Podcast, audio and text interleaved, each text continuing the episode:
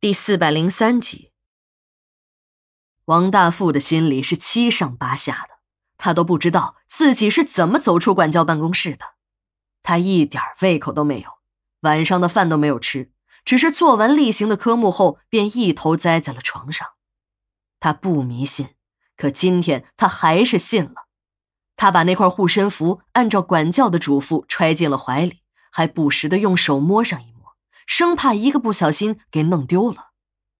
那个管教怕他不信，还再三的叮嘱他说：“这道符一定要放在身上。”他们都试过了，灵验的很。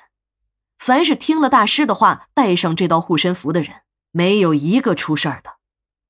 王大富在管教的面前嘴一直很硬，但他心里早就想好了，既然是这么有用的东西，那一定是要带在身边的。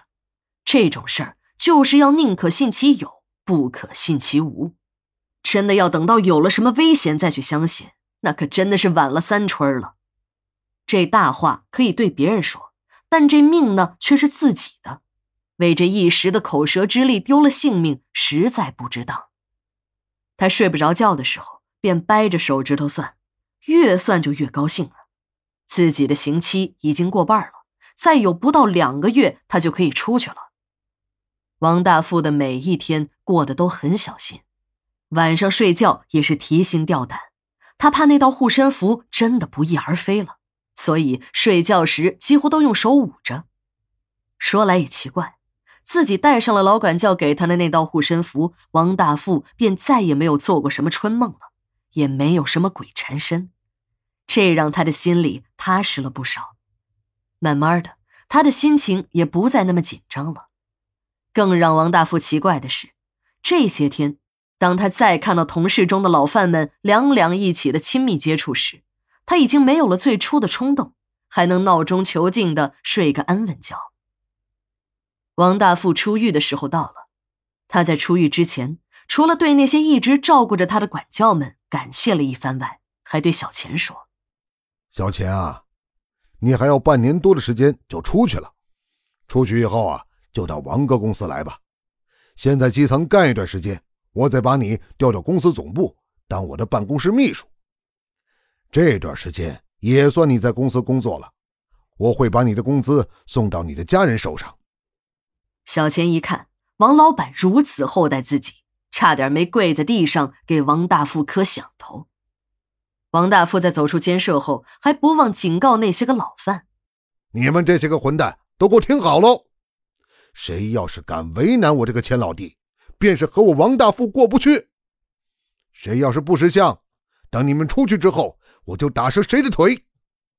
交代完所有的事情，王大富换上了家人送来的西装，又把头发梳得正亮，昂首挺胸的走出了监狱的大门。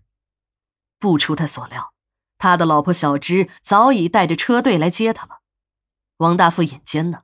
他一眼便看到了车队的后方有两辆面包车，很可疑。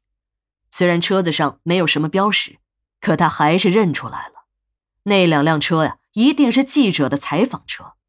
他又扫视了一下四周，发现路边的绿化带里有几个鬼鬼祟祟的身影。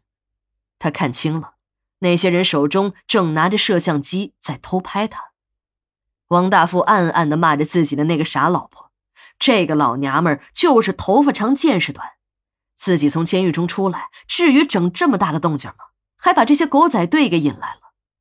但这个时候骂已经没有用了，他远远的看见老婆小芝一只手扶着大奔的车门，还在向他微笑的打着招呼。不想在这种情况下曝光的王大富急中生智，一下子脱下了西装外套蒙在了脑袋上，猫着腰一溜小跑冲进了车里。等王大富回到了村里，胡德利摆了酒席为他接风洗尘。席间，胡德利还煞有介事的当着那些胡家本家们的面说道：“年轻人犯错误不怕，重要的是要知错能改。你年轻，虽然有一定的工作能力，可毕竟经验少。以后啊，要多和这些叔叔大爷们学习，千万不要再骄傲。饭。”要一口一口的吃，路要踏踏实实的走，这样才有更大的作为。王大富的心里啊，气个半死。这个老狐狸，分明是他自己开枪伤人，却硬把这个屎盆子扣在了别人头上。别人替你顶了罪，你竟然还厚颜无耻的教育别人！